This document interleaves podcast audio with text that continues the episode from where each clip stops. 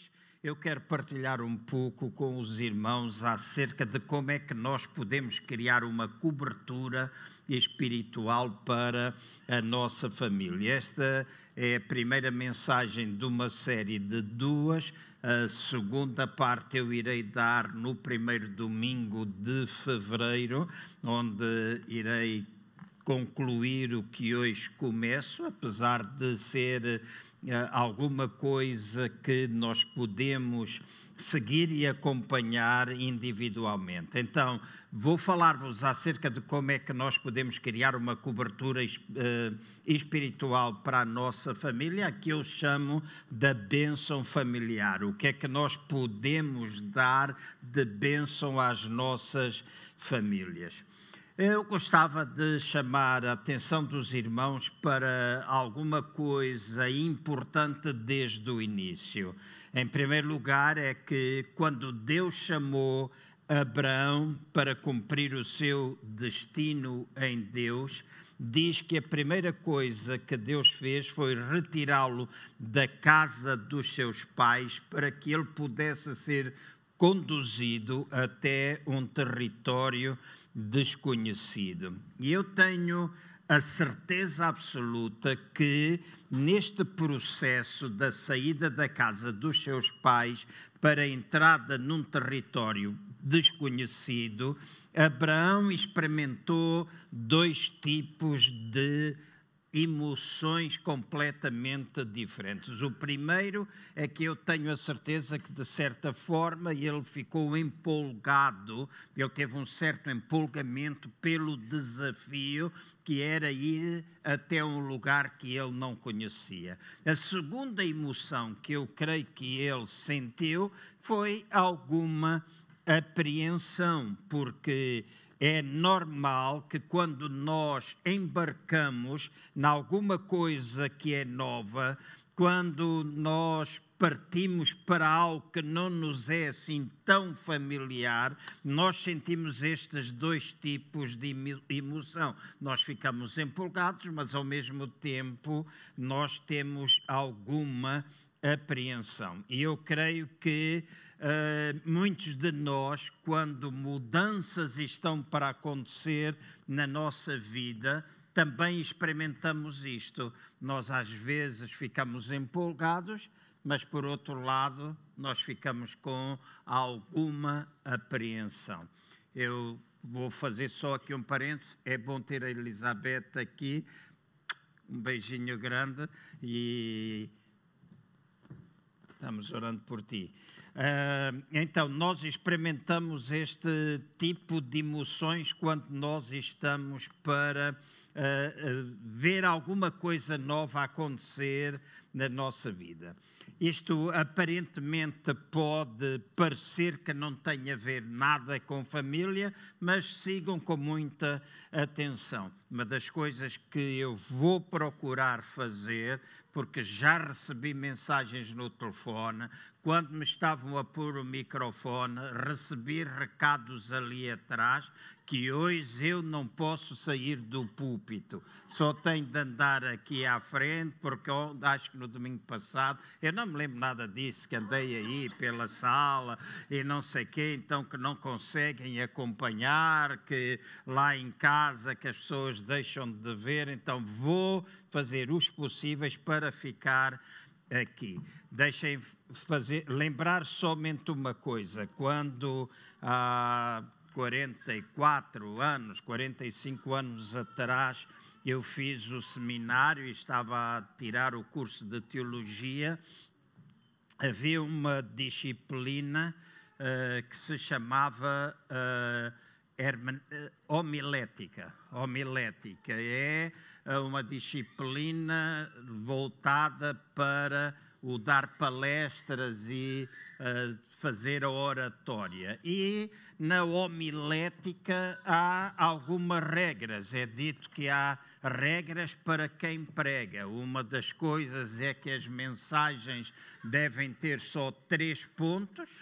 Não é assim? Devem ter três pontos ponto da introdução, ponto uh, médio e depois o fecho, que no fecho se deve sempre contar uma história para chamar a atenção das pessoas e para relembrar a mensagem que nós temos de ficar parados com a Bíblia na mão etc. E havia essa disciplina dado pelo pastor uh, Leonardo Frampton, era, foi o meu uh, professor, ele era um engenheiro e foi ele que fez o abastecimento da água em Londres. Era um homem super, super inteligente. Eu lembro-me que um dia uh, ele me chamou uh, para ter uma conversa comigo por causa uh, de um exercício que foi feito acerca da personalidade Uh, do, eu estou a descer, mas vou ficar aqui, né, num lugar que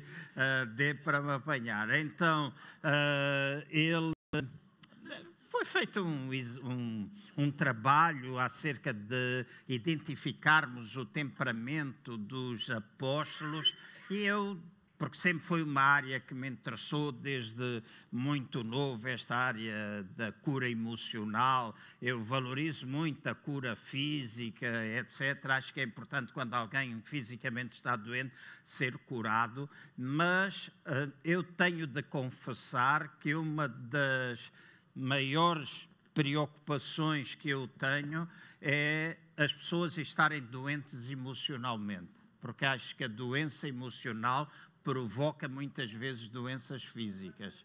Ou a maior parte das doenças físicas, às vezes, até estão associadas a doenças emocionais, coisas que acontecem fora do comum e a pessoa depois passa por um período de problema físico. Então eu gostava muito dessa área e fiz um trabalho excelente. Eu sei que foi excelente, toda a gente classificou como o melhor trabalho lá e toda a gente também, quando pediram para identificar uh, os, os temperamentos dos discípulos, aqueles que deveriam comparar com alguém que estivesse na sala de aulas. E quase na sua maioria, 90% talvez dos meus colegas, quando eles falavam acerca do líder lá, eles indicaram o meu nome eles disseram que eu era o maior líder que existia na sala de aula. E eu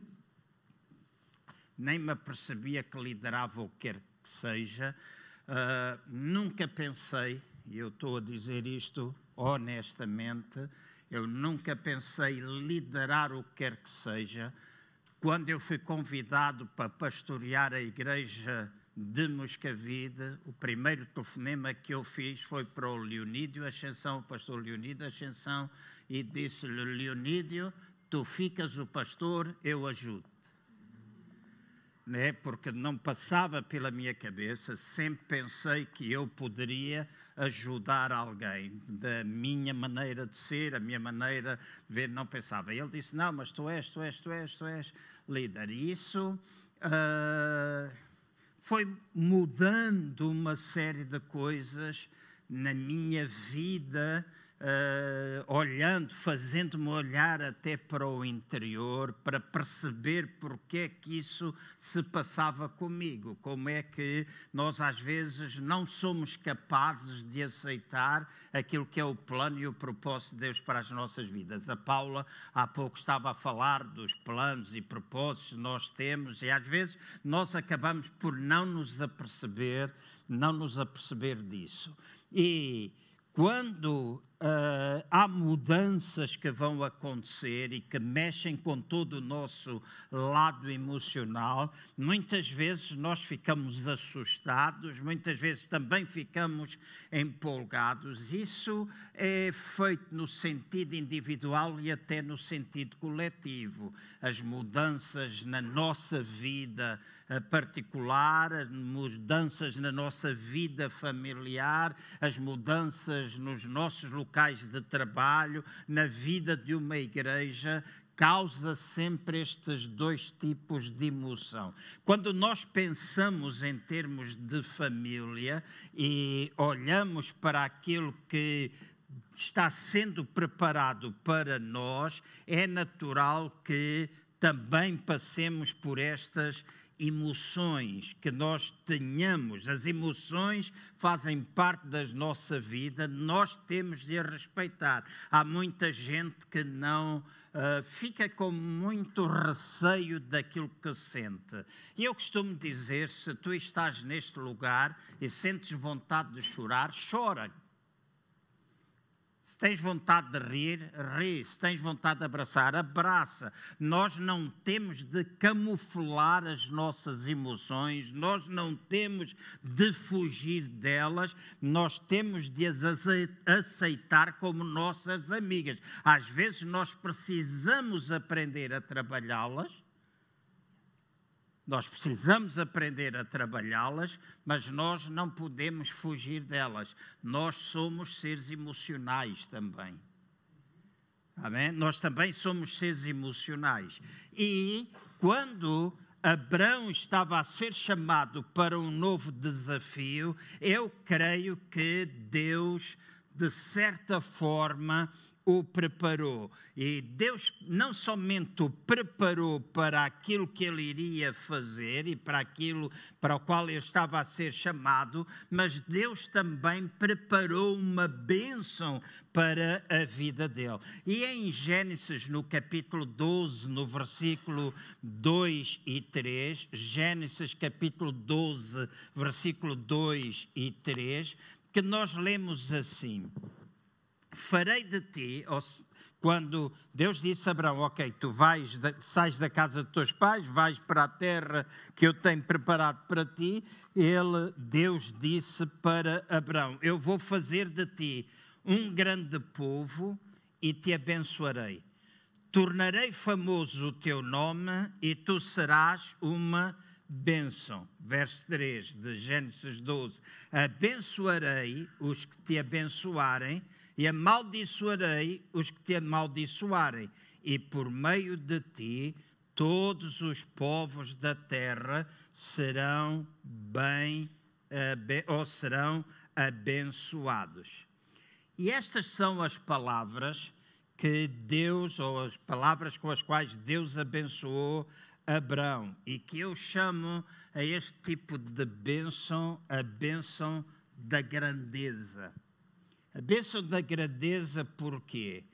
Porque, igualmente, como Deus prometeu a Abraão bênçãos futuras, ao ponto de lhe dizer que ele não seria somente abençoado, para seu próprio benefício, ele iria ser abençoado para o benefício dos outros. Ele iria ser um canal de bênçãos, não somente para, o, para ele, para o seu povo, e a, a grandeza está nisto, para o mundo inteiro. Porque diz que ainda hoje nós, que pertencemos a esta nova aliança, fomos abençoados com toda a sorte de bênçãos com que Abraão também foi abençoado e ainda mais porque nós temos a bênção que nos é trazida através da pessoa de Jesus. Então esta é uma bênção bastante grande, bênção para ele, bênção para aqueles que estavam à volta dele, para a família, para o seu povo e para o mundo inteiro. Então eu creio profundamente que nos anos que se seguiram, cada vez que Abraão chegava a um ponto na sua vida em que as coisas estavam difíceis, nos tempos em que ele pensava para si mesmo: este é um momento amargo, este é um momento doloroso, ele se lembrava destas palavras que, eu, que ele tinha ouvido, e eram essas palavras de bênção sobre a vida dele que o sustentavam, mas não somente o sustentavam, mas também o fortaleciam. Há um hino muito antigo que diz: Conta as bênçãos, conta quantas elas são recebidas da divina mão. Eu não vou cantar, senão vocês vão-se embora. Né? Então, mas é uma coisa do género: conta as bênçãos, conta quantas são recebidas da divina mão. Uma a uma, dilas de uma vez. Deus já fez. É assim uma coisa do género. Né? Mereci uma salva de palmas, né? porque não cantei assim tão mal e vocês não foram embora. Estou a brincar. Mas nós temos de lembrar as bênçãos, lembrar aquilo que está para trás, e nós quando nascemos de novo, temos sido abençoados por Deus e a bênção não nos toca a nós, toca também à nossa família e toca a todos aqueles que estão ao nosso derredor, não somente nos locais onde nós trabalhamos, onde nós vivemos, mas também a todo lugar onde nós formos. Nós carregamos a bênção de Deus. Por isso é que onde nós chegarmos, nós carregamos bênção. Eu tenho uma premissa para mim mesmo, tenho, e às vezes há pessoas que dizem: Ah, isso não é bem assim. Já tive gente que disse: Ah, eu não acredito nisso, eu preciso ver. E eu disse: Ok, então acompanha-me. E às vezes, quando eu vou a um centro comercial com essas pessoas que às vezes duvidam, eu digo: Quando eu entrar dentro desta loja, esta loja vai ser abençoada. E às vezes eu olho e não está lá ninguém, eu entro e pouco tempo depois a loja está cheia.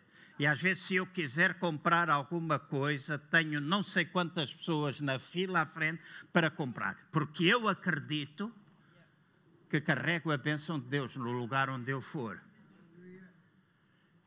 Tu carregas a bênção de Deus ao lugar onde tu fores na pastelaria, as pessoas vão perguntar o que é que você tem, e às vezes não quer dizer que nós não estejamos a passar por tempos difíceis ou tempos dolorosos, mas as dificuldades ou as dores ou aquilo que nós podemos enfrentar como algo difícil não nos impede de nós sermos abençoados e de nós sermos bênção para os outros. E às vezes é até nos momentos em que nós estamos mais fragilizados que a bênção de Deus mais se manifesta, porque nós não estamos dependentes dependentes da nossa força, nós estamos dependentes da força de Deus.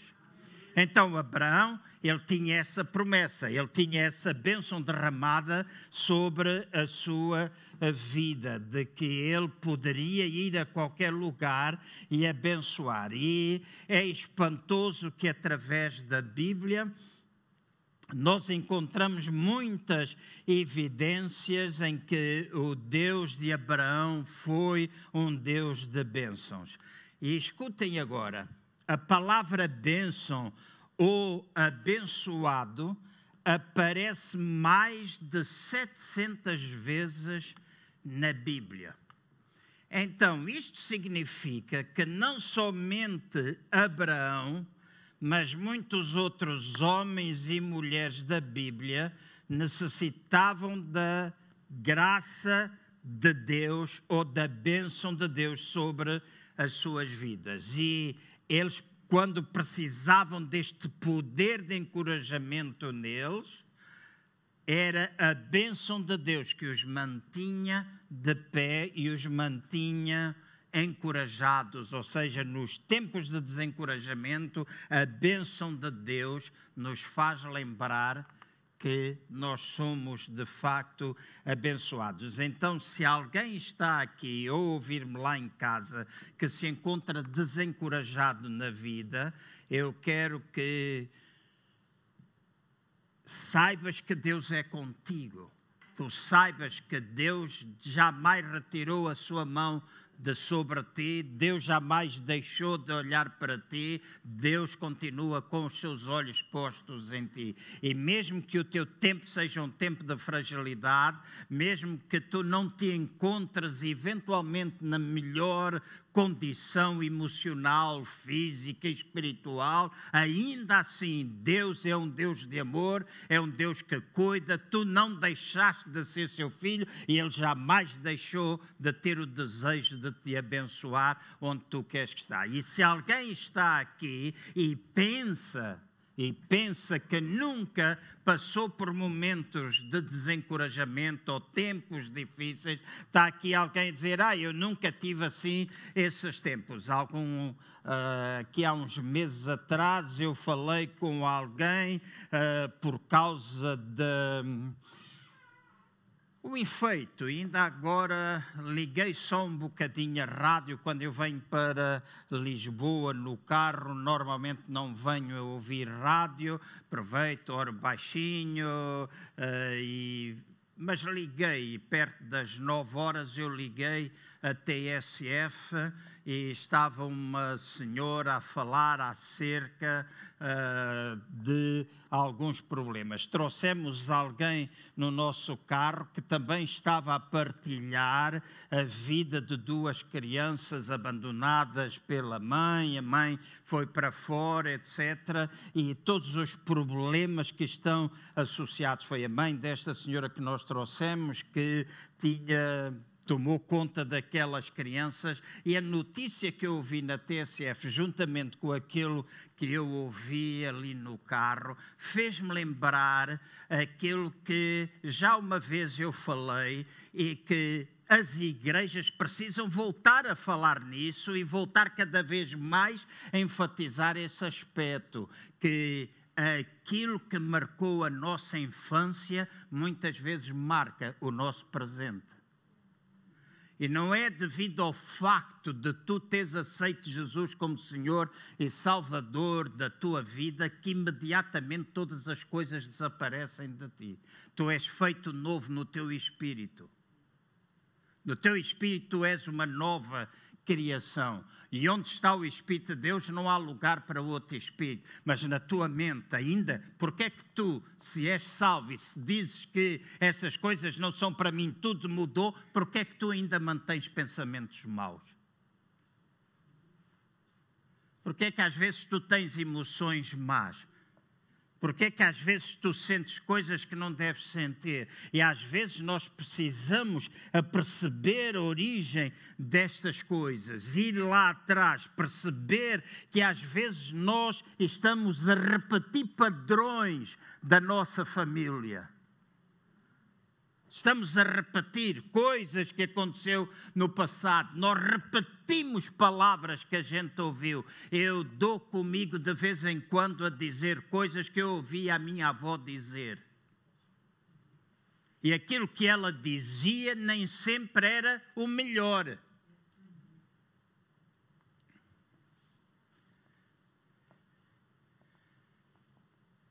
Mas eu vou repetindo, repetir o padrão em algumas coisas, repetir, porque é que às vezes na nossa família nós vamos repetindo padrões.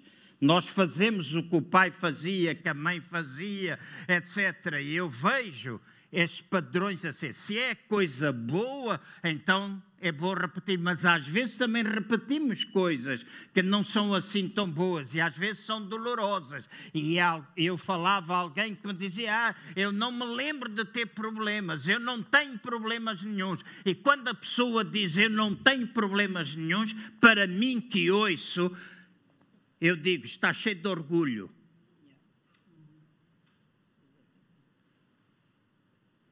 Está cheio de orgulho, porque quando a pessoa não é orgulhosa, ela sabe reconhecer as suas próprias necessidades, sabe reconhecer as suas fragilidades, sabe reconhecer áreas onde nós precisamos trabalhar. E Abraão, ele foi abençoado por Deus, ele foi abençoado na sua família, ele abençoou todos os povos da terra, nos abençoou a nós também mas experimentou emoções de alguma forma difíceis. Ele passou por provas, por testes, mas em todas as circunstâncias foi a bênção de Deus que sempre o susteve. Então, se tu estás aqui e dizes, ok, eu não tenho esse tipo de problemas, deixa-me dizer, imediatamente eu me sento e vou pôr-te a ti a pregar aqui, porque tu tens alguma coisa para me ensinar.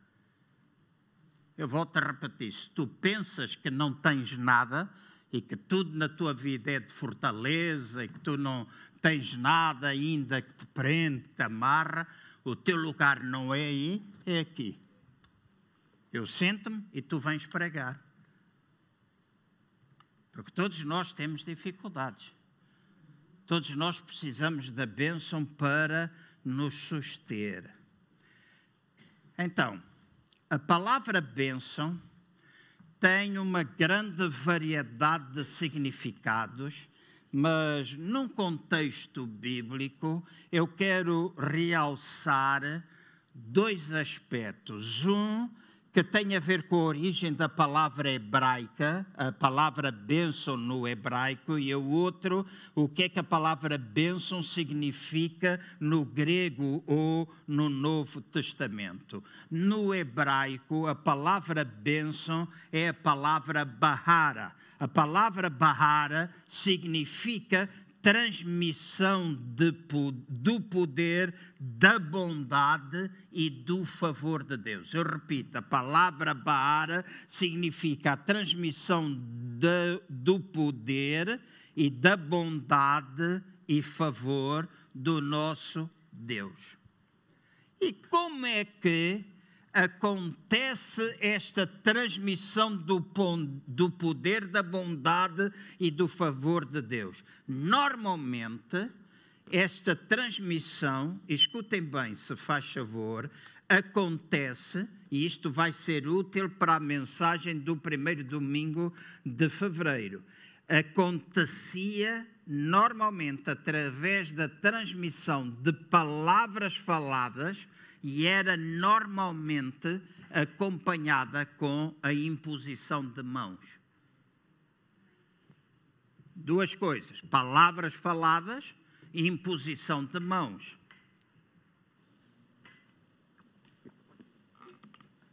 Então, para Abraão, a bênção foi declarada, foi a declaração do favor falado e transmitido por Deus, que lhe permitiu ele transformar-se numa grande nação e lhe deu a capacidade de ele mesmo transmitir tudo aquilo que estava nele para as outras pessoas. E uma coisa é nós termos a bênção em nós, Outra coisa é nós termos a bênção e a capacidade de a poder transmitir às outras pessoas.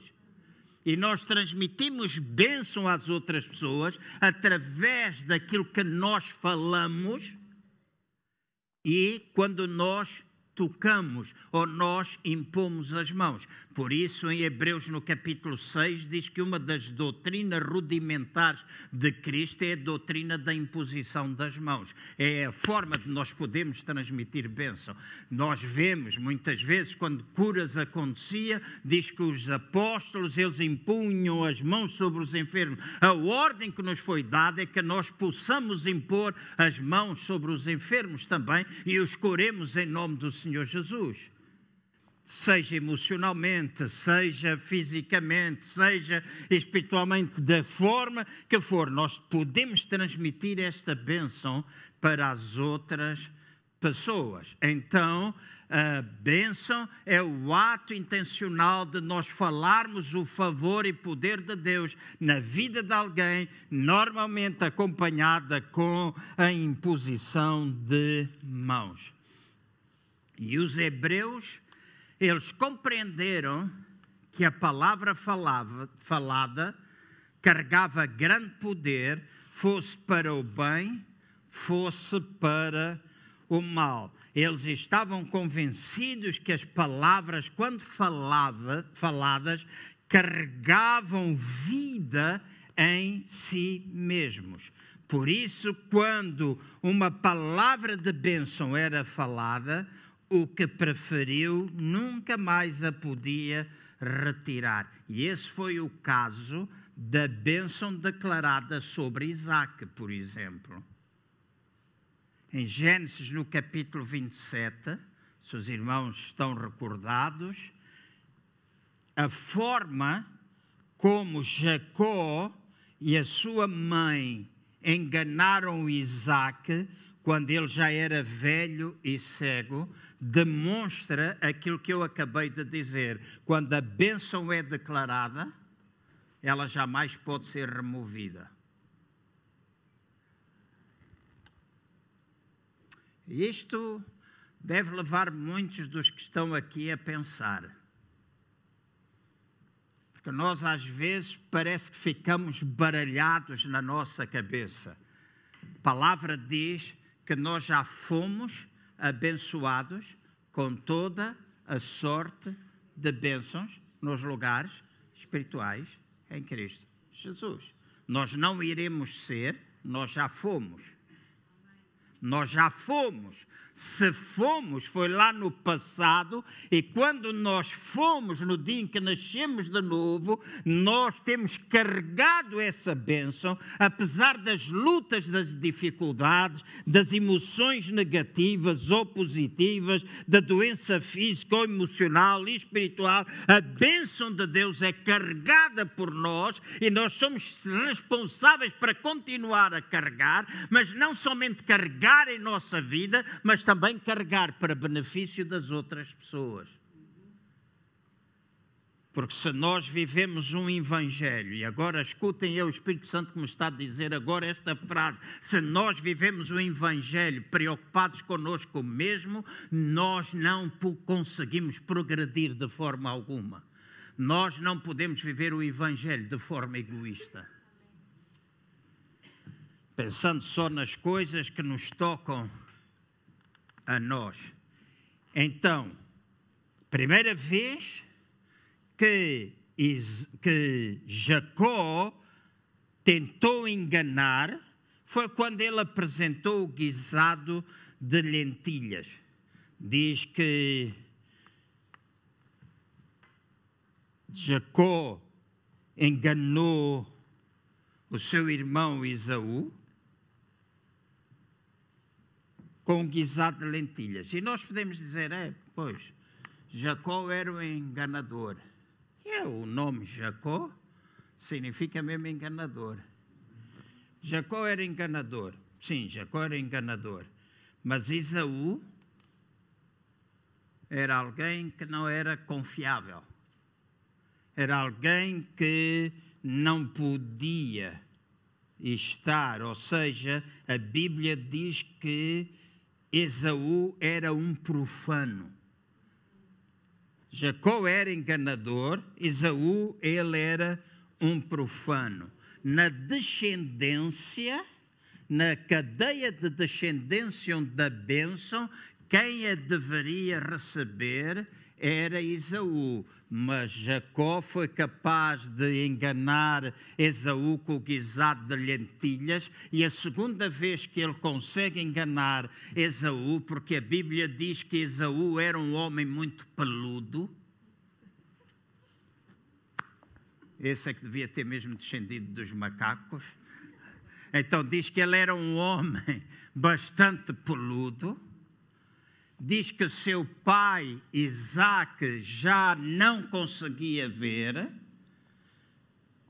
e diz que Jacó veste as vestes de Isaú, as vestes dos animais, cabritos, etc., que coloca sobre ele, veste as vestes de Isaú, as vestes que pertenciam a Isaú, ele veste, ele vai ter com o seu pai Isaac, diz que o pai Isaac passou, a Bíblia diz que Isaac passou a mão sobre aquele pelo, diz que sentiu, a Bíblia diz sentiu o cheiro daquelas peles, sabendo que era Esaú. Esaú já tinha estado muitas vezes na presença do pai. Diz que Isaac sentiu o cheiro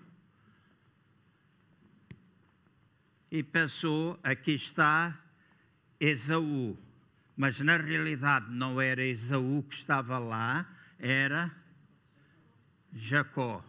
E quem recebeu a bênção, a bênção falada e a bênção da imposição de mãos, não foi Esaú, foi Jacó. Vejam o versículo 27 de Gênesis 27.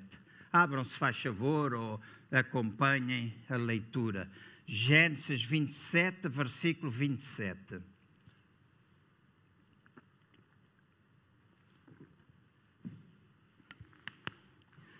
Gênesis 27, 27. Diz assim: E ele se aproximou, obrigado, e o beijou. E seu pai, sentindo-lhe o cheiro das vestes, o abençoou e disse: Eis que o cheiro de meu filho é como o cheiro de um campo que o Senhor abençoou. E agora veja o versículo 28 pois aqui vai a bênção. Aqui é declarada a bênção. Depois dele sentir o cheiro, ele declara a bênção. Ele fala que Deus te deu do orvalho do céu e dos lugares férteis da terra e abundância de trigo e de mosto ou vinho. E basta nós lermos os capítulos que vêm a seguir a este para nós percebermos que Jacó foi abençoado com tudo isto que foi declarado por seu pai Isaac ali. Tudo o que foi declarado, Jacó veio experimentar na sua vida. Versículo 29 diz assim: Sirvam-se, sirvam-te povos e nações se encurvem a ti. Sê senhor de teus irmãos e os filhos de, e os filhos da tua mãe se encurvem a ti. Sejam malditos os que te amaldiçoarem, e benditos sejam aqueles que te abençoarem. Tão logo Isaac acabara de abençoar a Jacó, e este saíra da presença do seu pai, chegou da caça Esaú, seu irmão, e fez também ele um guisado saboroso, trazendo a seu pai, disse: Levanta-te, meu pai, e come da caça do teu filho, para que a tua alma me abençoe E perguntou-lhe Isaac, seu pai: Quem és tu?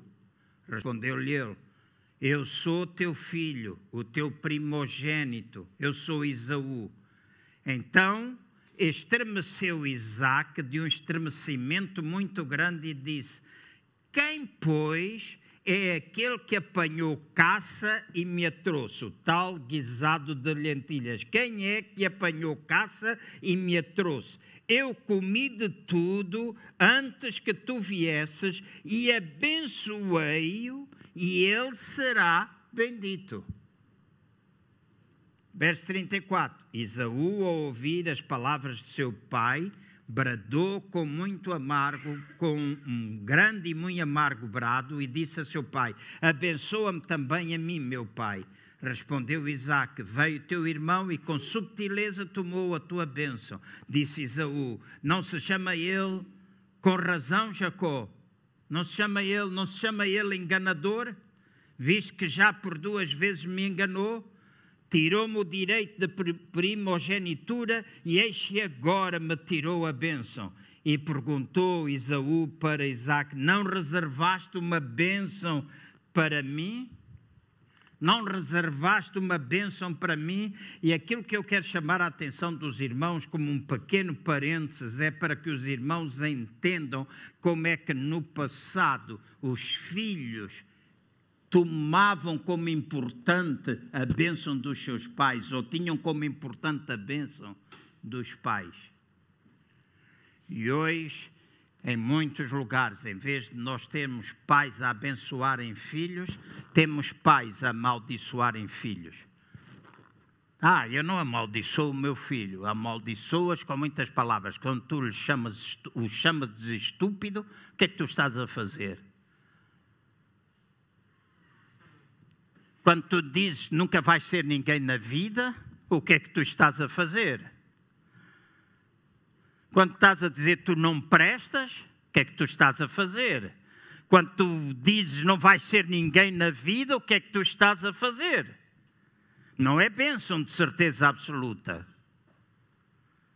Aquilo que tu deves falar, eu não fiz isso, eu lembro-me, não fiz, posteriormente eu fiz. Posteriormente eu fiz, mas não, de, não desde a infância. Foi quando a Anocas nasceu, a minha segunda filha nasceu, que eu já percebia o valor, eh, já tinha compreendido eh, o valor da bênção falada, que tanto a Anocas como a Catarina, eu pegava nelas ao colo e falava baixinho quando elas adormeciam. Muitas vezes de noite eu chegava junto da cama delas e costava a minha boca ao ouvido delas enquanto elas dormiam fisicamente. E eu quero dizer, nós dormimos fisicamente, mas o nosso espírito não dorme, porque se o espírito dormir, vocês apagam-se. Então o espírito delas estava vivo e eu declarava bênção sobre as suas vidas. Bênção que ainda hoje elas carregam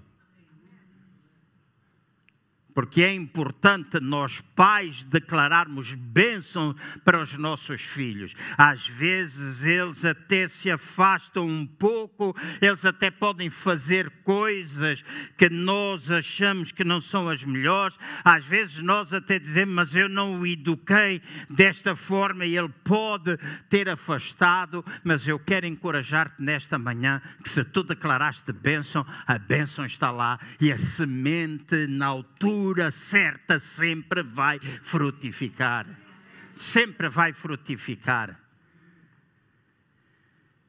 Respondeu Isaac a Esaú: Eis que o tenho posto por Senhor sobre ti e todos os teus irmãos que lhe tenho dado por servos. De trigo e mosto o tenho fortalecido. Que, pois, poderei eu fazer por ti, meu filho? Que é que eu poderei fazer por ti, meu filho? O que Isaac estava a querer dizer a Esaú é: a bênção que eu dei, eu não posso removê-la. Eu já o abençoei, eu não posso retirar dele para colocar sobre ti. Disse Esaú a seu pai: Porventura tens uma única bênção, meu pai. Abençoa-me também a mim, meu pai. Levantou Esaú a voz e chorou. Respondeu-lhe Isaac, seu pai: Longe dos lugares férteis da terra será a tua habitação, longe do orvalho do alto céu. Pela tua espada viverás e a teu irmão servirás. Mas quando te tornares impaciente, então sacudirás o seu jugo do teu pescoço. Ejaú, pois, odiava a Jacó por causa da bênção com que o seu pai o tinha abençoado e disse consigo: Venham chegando os dias de luto para o meu pai, então eu hei de matar a Jacó, meu irmão. O coração dele estava cheio de ódio e disse: Quando o meu pai morrer, eu vou dar conta do meu irmão. Ele enganou-me, eu vou dar conta do meu irmão. E lembra-te, quando tu és abençoado, quando tu és abençoado, como Isaac foi abençoado, como Jacó foi abençoado, digo, e recebeu a bênção de Isaac, tu carregas essa bênção na tua vida, e nós lemos que Jacó carregou a bênção do seu pai sempre. Mas quando carregou a bênção, despertou no seu irmão o ódio. Até pode ter sido pelo engano, seja lá o que for, mas ele foi abençoado pelo seu pai. E diz que o ódio no coração do irmão foi desperto. E aqui está uma coisa importante, irmãos, irmãs, amigos que estáis aqui. Ah, esta Daqui um bocado arranca o ferro e vai mesmo assim. Quando tu és abençoado, fica certo de uma coisa: às vezes a tua bênção desperta a inveja, a raiva, o ódio dos outros. E mesmo sem razão alguma plausível, eles te perseguem. Eles te perseguem. Tu, de certeza absoluta, se tens alguma experiência de vida, já passaste por isso. Quando tu és abençoado, gente à tua volta fica cheia de dor de cotovelo, são capazes de falar mal de ti, inventam histórias. Aqueles que têm ouvidos que são autênticos contentores de lixo ouvem tudo, falam mal, perseguem, dizem toda a sorte de mentiras a teu respeito, e a única coisa que está a acontecer é que tu carregas a bênção. Tu perdes a alegria da bênção quando tu começas a dar valor a essas coisas em lugar de te focares naquilo que tu tens, que é a bênção de Deus. Então foca-te naquilo que tu possuis. Não foques naquilo que é os outros. Não retires o, o, o teu olhar daquilo que é principal na tua vida e começares a dar importância. Até responderes àquelas pessoas que não, que a única coisa que merecem é o teu silêncio, porque às vezes o silêncio é verdadeiramente importante não é o silêncio para tu te vingares, porque a vingança não deve estar no nosso coração. Nós mantemos o coração reto, nós mantemos o coração certo com Deus, mas não vamos perder tempo com aquilo que não merece da nossa parte o nosso tempo porque nós temos sido abençoados por Deus. Então, quando na tua casa tu declaras bênção, então ela jamais te foi retirada. Quando declaras bênção na tua família, jamais ela vai ser retirada. Então, as bênçãos eram dadas pelos pais para os seus filhos, as bênçãos eram dadas no, no Velho Testamento de pessoas em autoridade para aqueles que estavam submissos, e era dado, essas bênçãos eram dadas igualmente pelos sacerdotes para as suas congregações. Então, este é o significado da palavra Bahara. Proclamar o favor e o poder de Deus acompanhado, que traz a graça de Deus na vida dos filhos, das pessoas, e diz que é acompanhada muitas vezes com a imposição das mãos. No grego, esta palavra é a palavra elogio. Palavra elogio significa falar bem, louvar.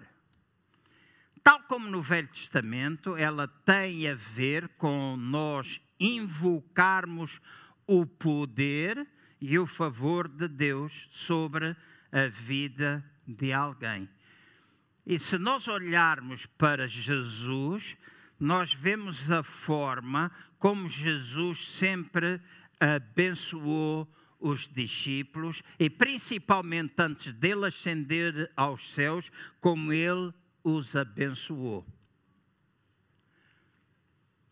Então, no grego são palavras faladas acompanhadas por imposição de mãos, no hebraico, no grego são palavras de louvor, palavras que são proveitosas na vida daqueles a quem nós as proferimos. Se os irmãos se recordarem daquela passagem uh, de quando traziam crianças a Jesus, diz que os discípulos começaram a dizer: Olha, não tragam, não tragam, não tragam. E diz que Jesus lhes disse: Deixai vir a mim os meninos, deixai vir a mim os pequeninos. E diz que Jesus os pagou nos braços, falou-lhes palavras de bênção e diz com as suas mãos também os abençoou.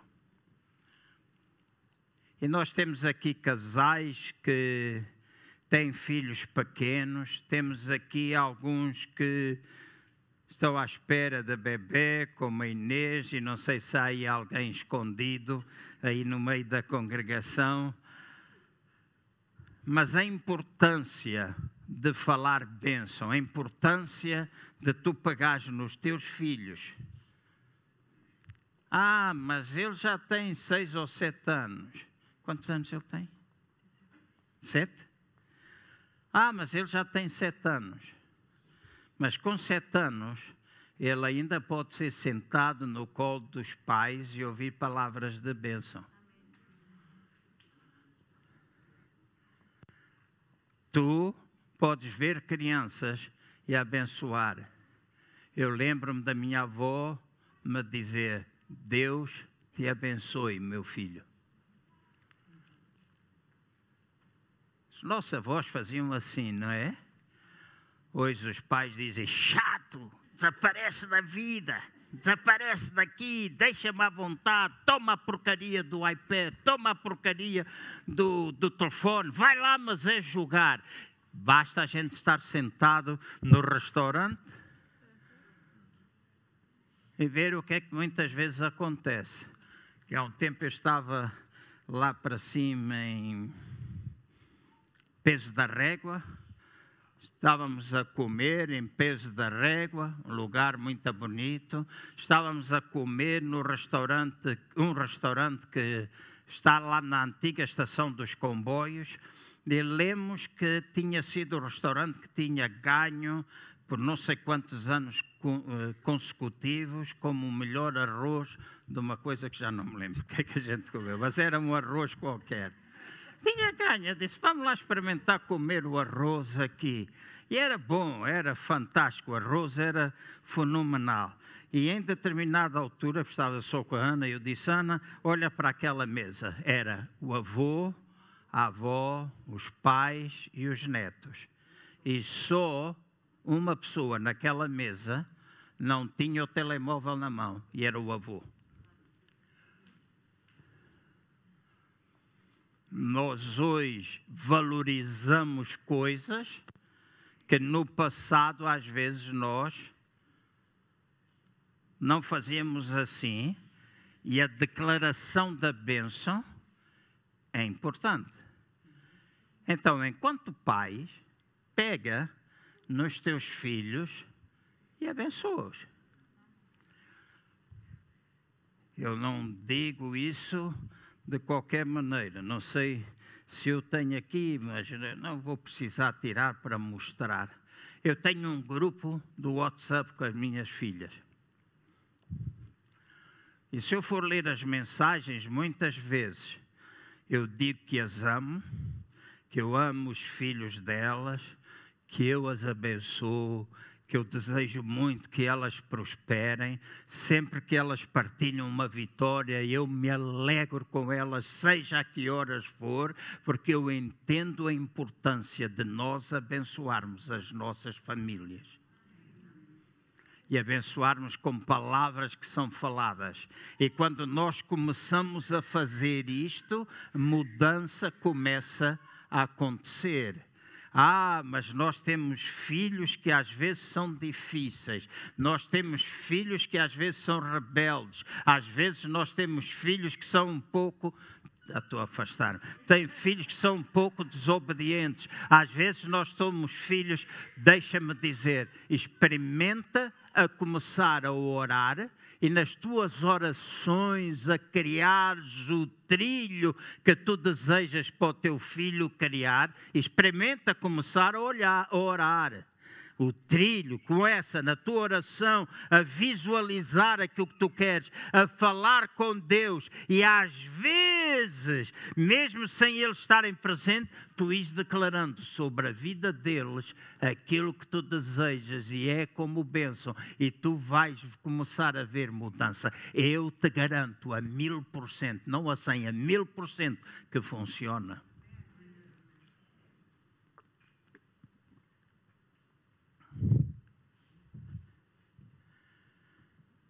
Então, nós falamos bênçãos e as bênçãos são dadas. Há quatro tipos de bênçãos e eu vou terminar. Passei oito minutos. Quatro tipos de bênção. Bem, está ali aquele relógio, mas vocês já sabem que eu ligo pouco para ele, né? Então, dizem sempre, ah, é meia hora. Para mim, quando tiver de dizer, vou dizer. Mas quatro tipos de bênçãos a Bíblia mostra.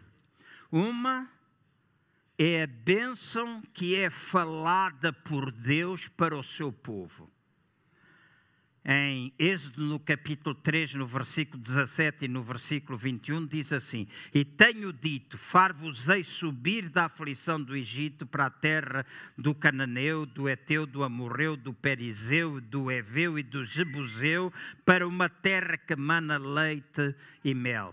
Para poupar tempo, só temos o versículo 21 e diz: E eu darei graça favor a este povo aos olhos dos egípcios, e acontecerá que, quando sairdes, não saireis vazios. Esta foi a declaração de bênção falada por Deus para o seu povo. O povo estava lá no Egito, ele disse: E vocês vão estar aí, vocês estarão, passarão por aflição na terra dessa gente toda, mas eu vos tenho gra dado graça e favor para aos olhos dos egípcios, e quando chegar a altura de vocês saírem, vocês não vão sair vazios. E o que é que aconteceu com o povo de Israel? Saiu vazio? Não. A bênção declarada por Deus. Em vez de. Deixa-me só dar-te um conselho. Pode até ser difícil, né? porque de vez em quando a gente até gosta de ouvir uma notícia ou outra. Às vezes gostamos. Às vezes eu sei que aconteceu uma coisa quatro, cinco dias depois. Tá, mas deu nas notícias. Não vi, não ouvi. Mas, em vez eu até nem sei quais são as novelas, alguém ajude. Quais são as novelas que estão aí na TVI agora? Agora não se façam de santinhos, ok? Na, VTVI. Qual é da SIC? Ou do Correio da Manhã? Também não tem. Sou a Globo. Quais são as novelas da Globo agora? Malhapão, ou como é que chama aquilo? Não. Caricuranda, é isso? Coragem, coragem mais outra novela da TVI ou da SIC. Vá, não faça essa carinha de insonsas, porque eu sei que vocês veem. Como? Sangue oculto. Ok, sangue oculto. Coragem. A mãe terra, o pai vinhaça, qualquer coisa que esteja a decorrer, em vez de tu perderes tempo durante um mês, deixa-me fazer. Ah, até tu dizes um mês é muito tempo. 15 dias. Deixa de ver a novela, pega na palavra de Deus e pensa nas bênçãos de Deus na tua vida e nas bênçãos que Deus tem preferido para ti e para a tua casa. Pensa, medita. O que é que é meditar? Falar baixinho para nós mesmos. Melhor exemplo que eu ouvi de meditação, a melhor explicação que eu vi de meditação está associada aos animais ruminantes. E os animais ruminantes são aqueles que comem, a vaca come a erva, vai para o estômago, de repente vem do estômago, outra vez à boca e voltam a mastigar para engolir.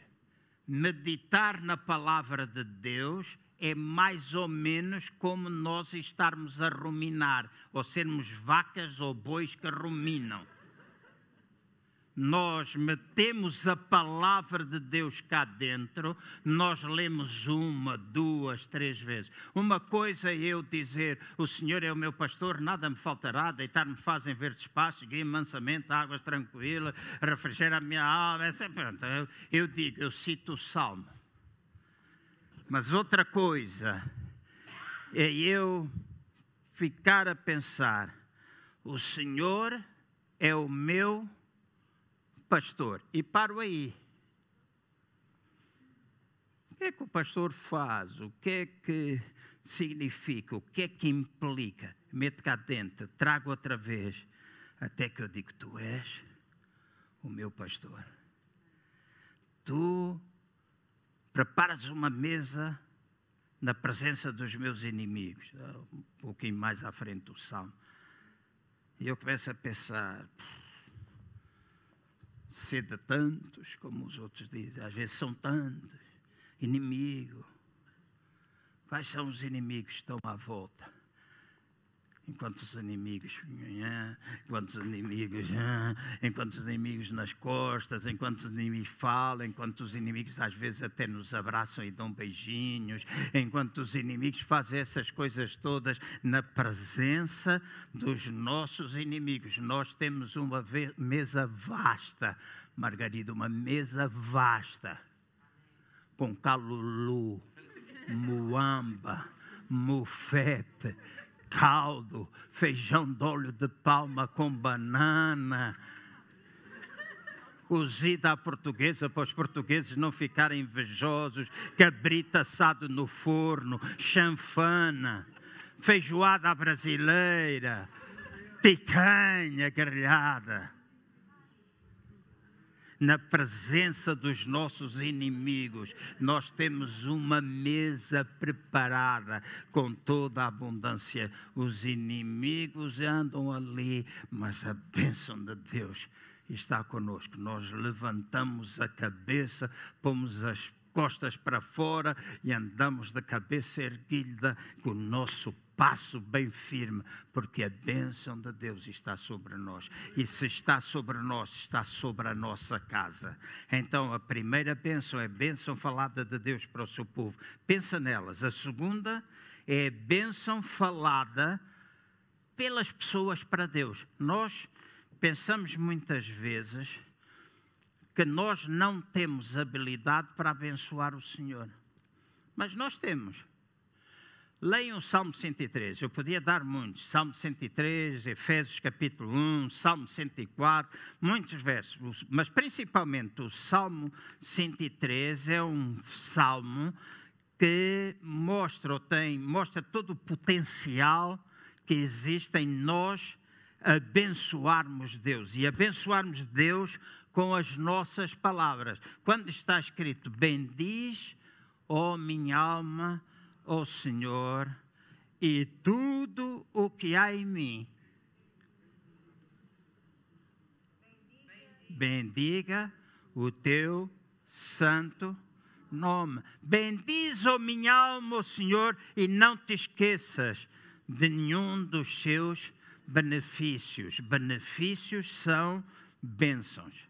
Então, eu não vou ler mais, mas este é um salmo de bênçãos da nossa parte dirigidas a Deus. Deus nos abençoa, nós bendizemos, nós abençoamos, nós falamos bem para Deus.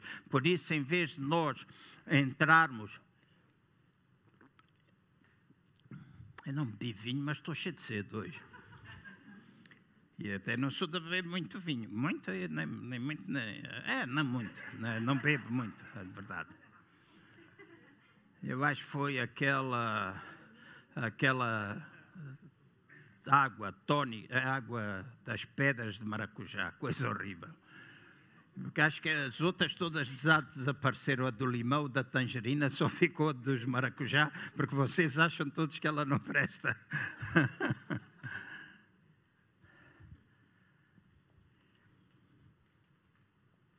Mas é aquele momento em que nós bendizemos, nós falamos palavras boas para Deus. Em vez de nós entrarmos na Sua presença só com pedinchice, nós entramos na Sua presença bendizendo o Seu nome.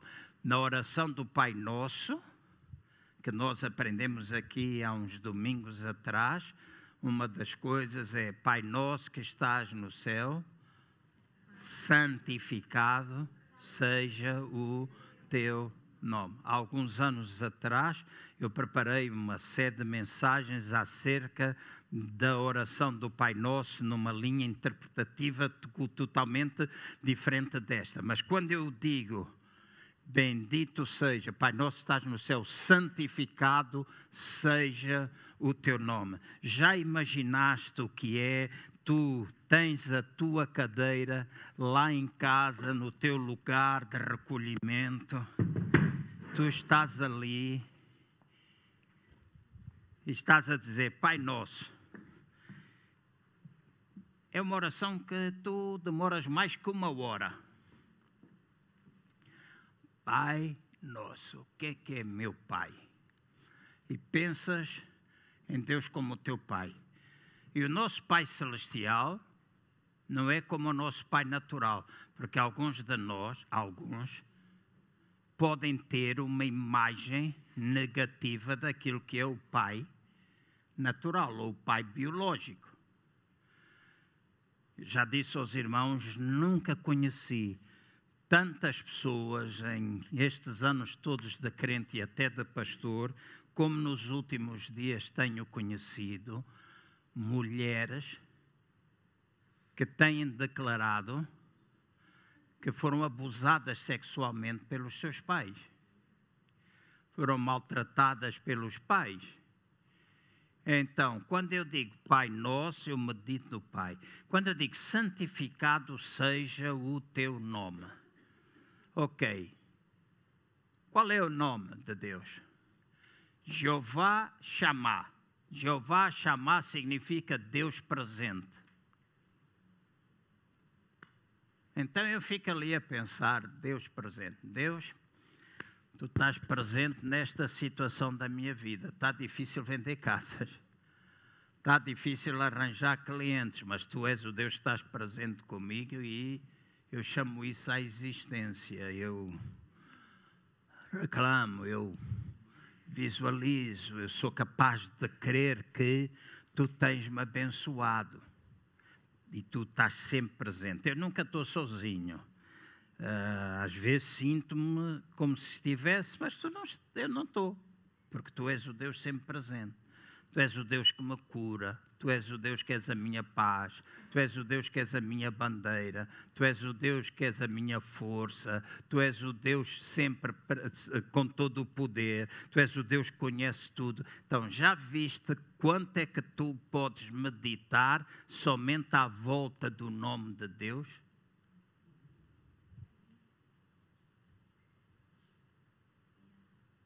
Quanto é que tu podes meditar e trazer esse Deus para a vida diária?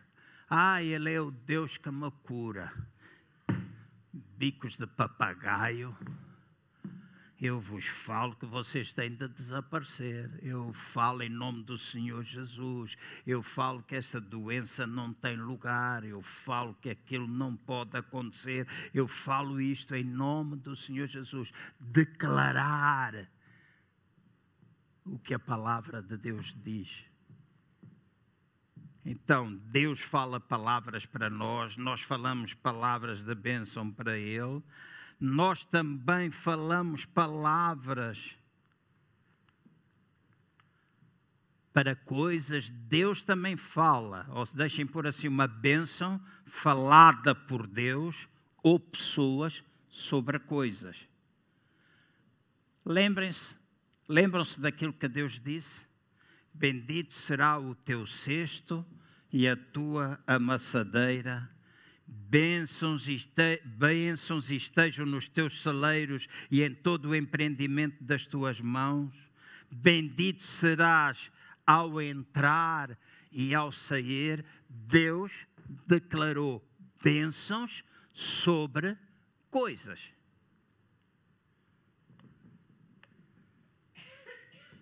Eu e tu podemos declarar bênção sobre coisas.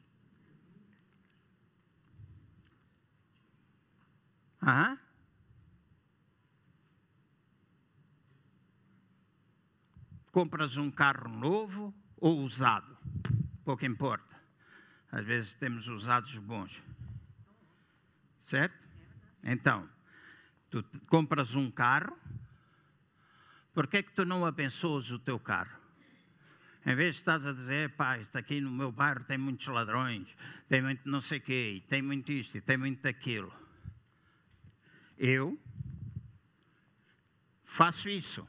Eu faço isso. De tempos a tempos, não é sempre que eu saio do carro, é, faço essa declaração algumas vezes. O meu carro está guardado e protegido por Deus. Os anjos de Deus estão ali ao redor dele. E às vezes eu as pessoas dizem, pá, mas tens de ter cuidado, que pode ser roubado. Disse, o meu não.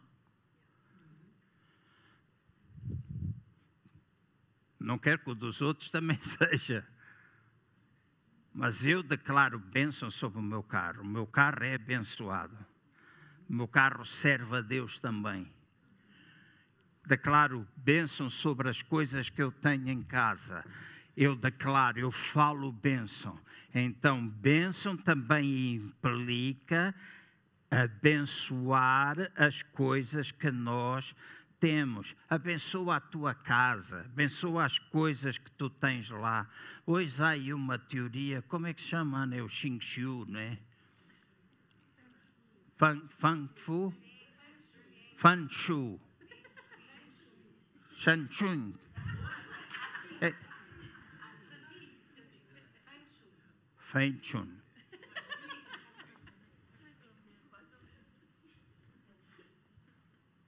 É uma teoria. E hoje há muita gente que monta a casa de acordo com aquela teoria.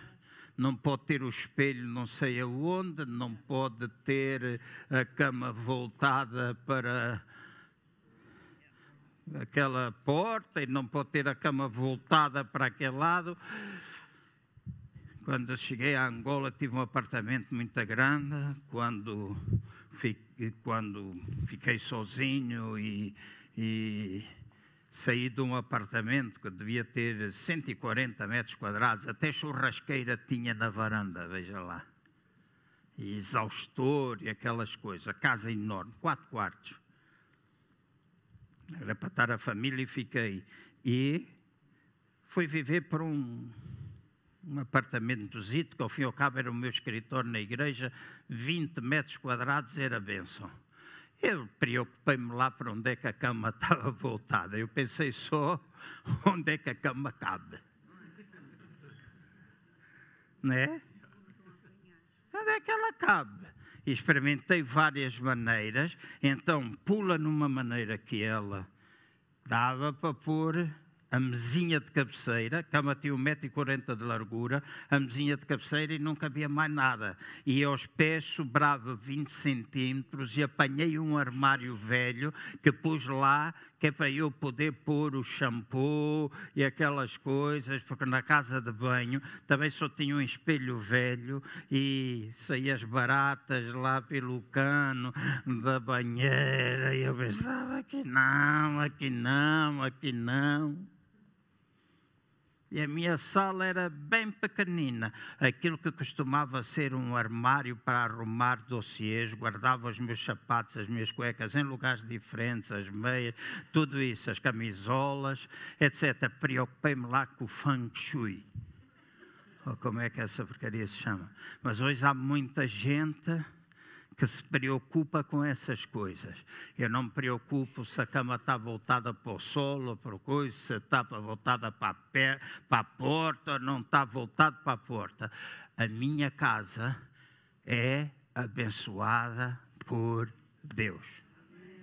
Não depende do sol nem da lua. Depende de Deus. Ao redor da minha casa estão os anjos do Senhor para guardar.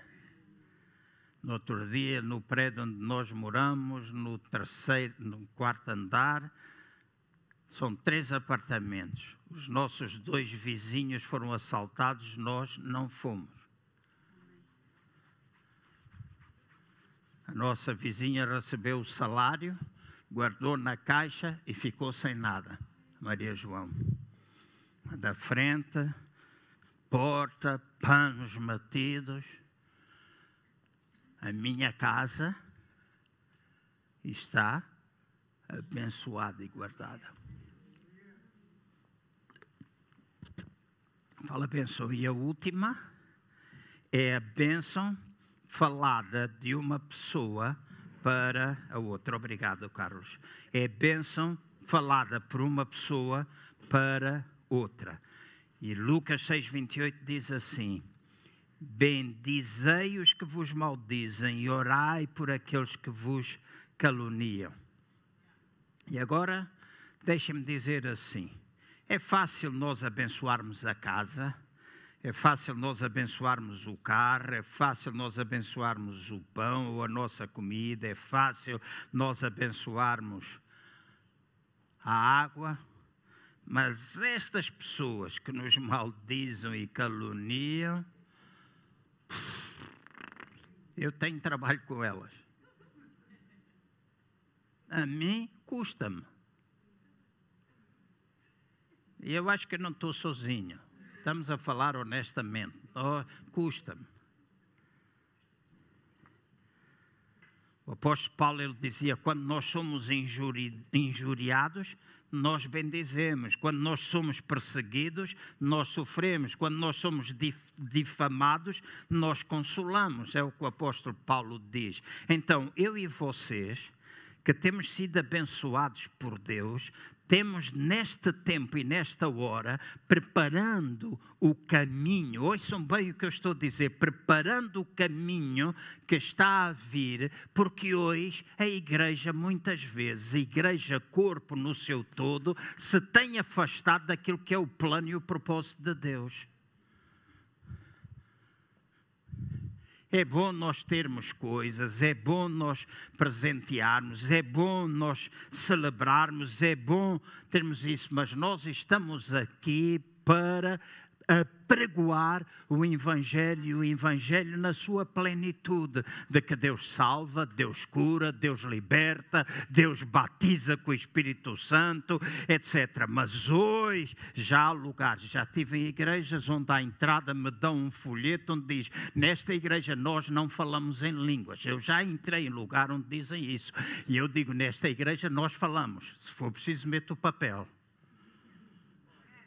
Ao contrário porque a igreja hoje está muito preocupada com aquilo que alguns pensam. Nós pensamos que é a grande maioria, mas a grande maioria está esfomeada. A grande maioria quer estar sedenta de Deus. Então eu e vocês temos de aprender a abençoar as coisas, abençoar a nossa casa abençoar a nossa igreja. Como é que tu referes a esta igreja? Como é que tu falas dela? Como é que tu falas dela, caneco? Como é que tu a vês? Meio copo vazio ou meio copo cheio? Como é que tu a vês? Ah, uns dias temos mais, outros dias temos menos. E quando tens menos, Deus deixa de estar aqui? Não! E como é que tu falas?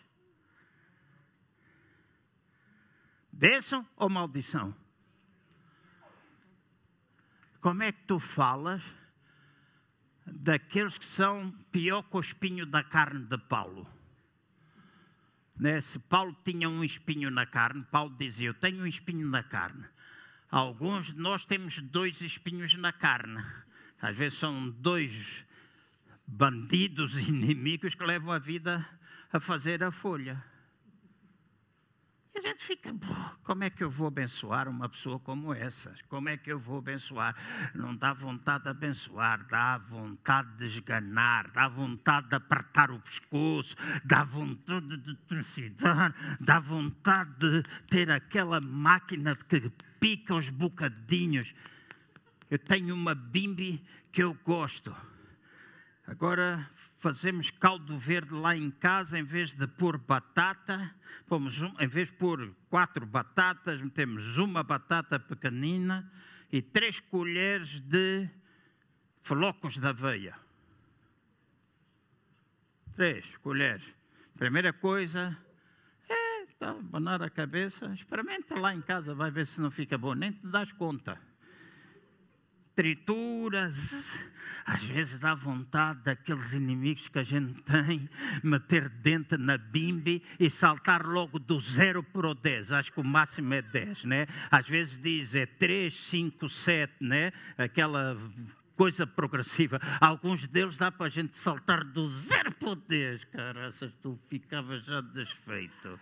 Fazias já um empadão. e pagava-te nos olhos, ainda decorava o empadão. Dá vontade, a gente fica raivoso, a gente fica com aquela coisa, mas é nesses momentos que nós temos de lembrar que nós fomos abençoados e chamados para abençoar e não para maldizer, para não pagarmos da mesma moeda. Eu não estou a apelar os irmãos a serem estúpidos. Porque nós não somos estúpidos. A gente que pensa que cristão é estúpido, não é. A gente tem de calar a tudo e a mais ou como. Não. A gente até pode falar, mas a maneira como a gente comunica é importante. E daí a importância do nosso alimento,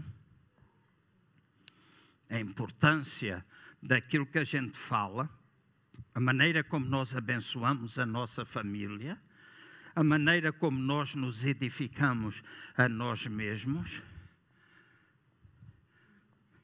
E não é para ser uma coisa, ah, vamos ter um culto de batismo com o Espírito Santo. Quem não é batizado, venha aqui à frente. E a gente fica todo contente. Aleluia! Foram batizados, oh glória! E se eu soubesse tocar o piano, sentava como alguns americanos lá, T.D. Jakes. Lembra-se, Daniel, o T.D. Jakes? Ele dizia, oh glória! E o povo todo gritava. A gente pode fazer isso tudo. Ficar todo contente, porque no culto tivemos não sei quantos batismos, não sei quantas pessoas. Ah, este domingo tivemos três pessoas curadas. Ah, este domingo tivemos três pessoas novas. Este domingo tivemos três salvações. Esta semana tive com um irmão que me disse assim: domingo passado tivemos três decisões.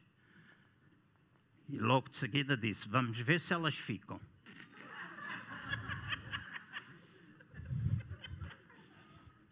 E eu pensei: pronto.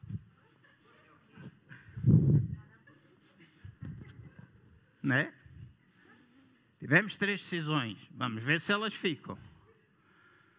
A culpa está. Ah, ah, ah. E nós queremos algo restaurado, revigorado, não só restaurado, mas revigorado. Então vamos com as nossas palavras abençoar, abençoar a igreja e até aqueles que nos maldizem, até aqueles que nos fizeram mal. Vamos treinar o nosso espírito para falar isso. A melhor maneira da gente poder fazer é gente lá em casa. Eu espero não chocar ninguém mesmo que esteja aqui, mas eu sou de origem pentecostal. Corri, os meus pais foram salvos na igreja metodista. Pouco de tempo depois fomos para em Angola. A igreja foi perseguida meu pai foi preso com mais dois ou três cristãos por ser, por ser crente e foi acusado, porque era dizimista, e foi acusado que o, que o dízimo que ele dava para a igreja era para ajudar os movimentos da libertação de Angola, que ia para o MPLA. Então foi preso. Seis anos vi o meu pai ser preso fomos para a igreja, metade de irmãos, metade pentecostais. Depois essa igreja foi fechada, ficou só dos irmãos. A gente teve de ir para a igreja batista até que começou. Mas eu lembro-me, com 16 anos de idade, eu fui batizado com o Espírito Santo no dia 2 de junho. Nunca me esqueço. Fui batizado com o Espírito Santo e com o meu afilhado, eu estive uma semana que estava praticamente todos os dias com ele. E eu não conseguia falar em português. E a gente entendia-se, a gente ria, a gente fazia coisas juntos, só falar em línguas.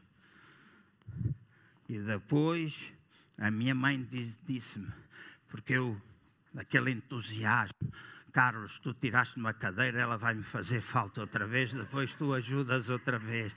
Eu lembro-me de ter a cadeira. A cadeira era a nossa cama. E o meu pai todos os dias punha a família à volta da cama e abençoava. Nós tínhamos o livro dos cheques do Banco da Fé e a caixinha das promessas e todos nós orávamos. Era ritual, era não sei quê, mas deixa-me dizer, funcionou. Toda a casa do meu pai serve ao Senhor. Toda a casa. Chama-lhe aquilo que tu quiser chamar, mas canete, princípios são princípios. E quando eu fui batizado com o Espírito Santo, o fogo era tanto que eu orava e. E a minha mãe, de vez em quando, punha a mão carinhosamente sobre mim e dizia: Filho, Tu podes falar em línguas sem abanar a cama toda. Tu podes fazer isso tudo porque eu orava e abanava a cama, onde eu estava no culto era uma algazarra à volta. Mas depois eu comecei a aprender que as línguas estão sujeitas a nós. Eu, se quiser falar línguas agora mesmo, eu falo. Não crendo, eu não falo. Mas cá dentro eu estou a falar. Faço-me entender? A linguagem é do Espírito Santo. Aí, ali, aqui. Então aqui eu falo. E às vezes quando estamos eu e o Ted e andamos lá por Aveiro ou aqui, às vezes na rua o Ted fala muitas vezes e ele goza comigo porque eu canto e ele fala. Hã? Agora está a cantar. Ele disse aqui que aprendeu comigo a cantar. que eu estava sempre a falar. E eu estou sempre aí,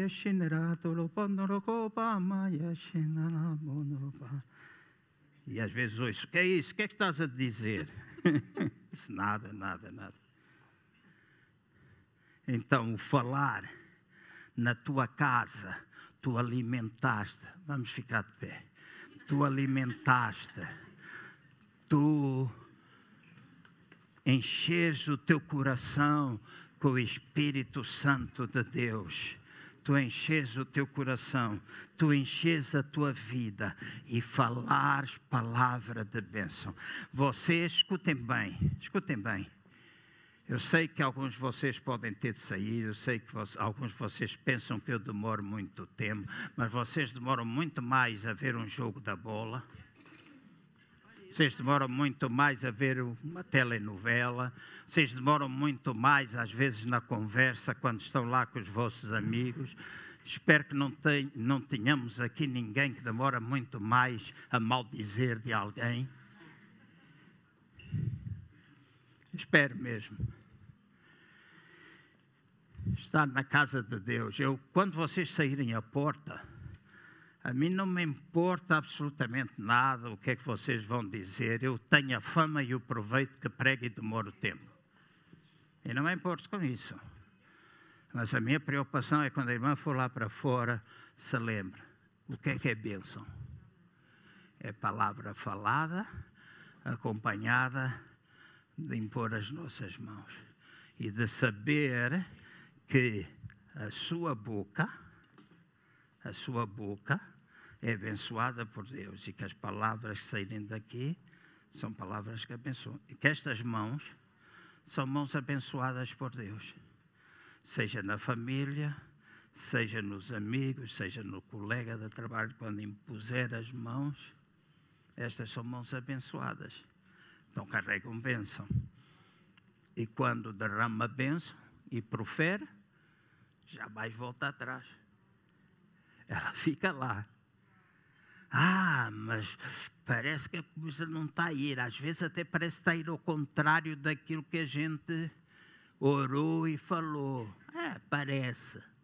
Parece não quer dizer que seja.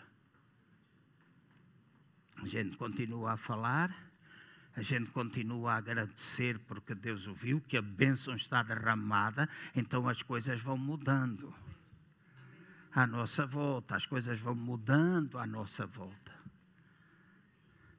Faz isso com os teus filhos.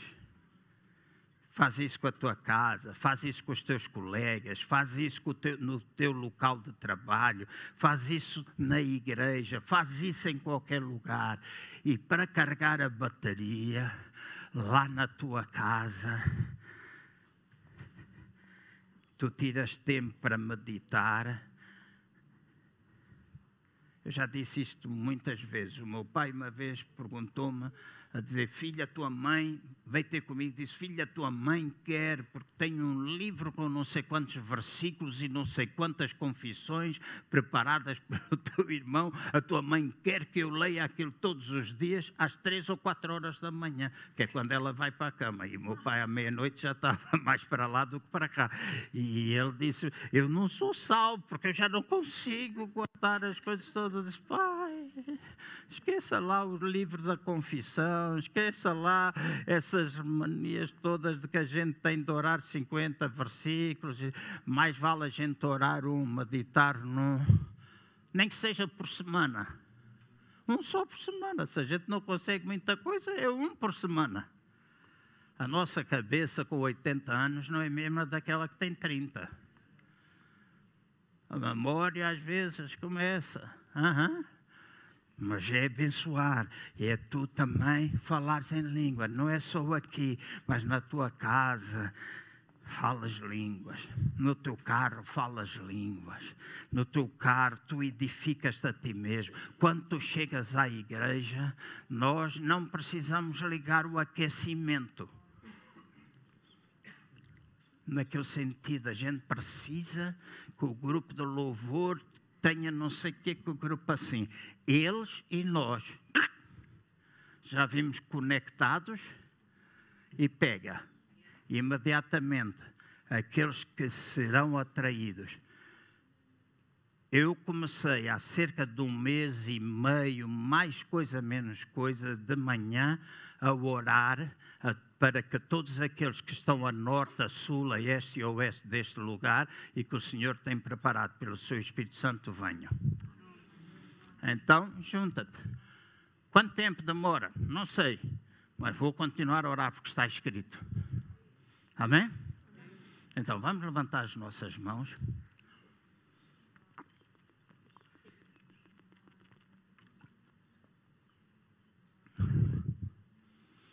E vamos orar. Vou pedir que tenhas um tempo, tu e Deus, agora.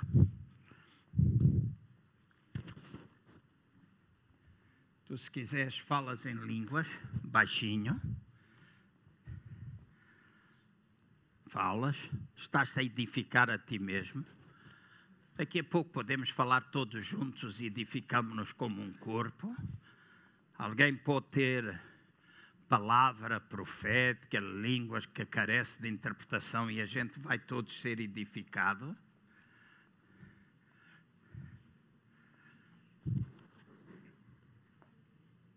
Amém?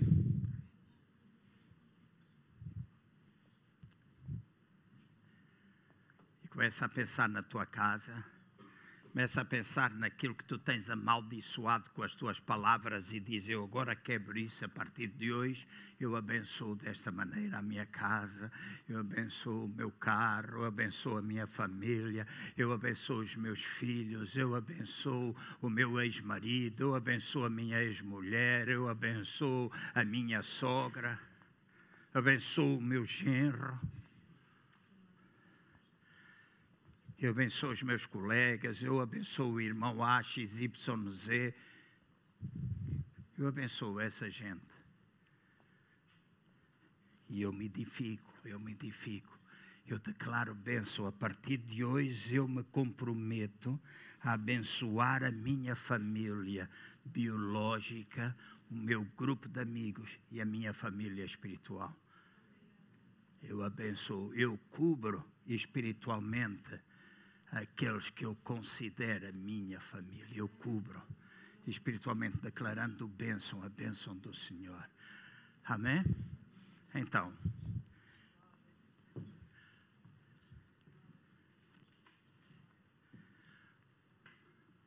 Toma o teu tempo, no silêncio, Deus fala também.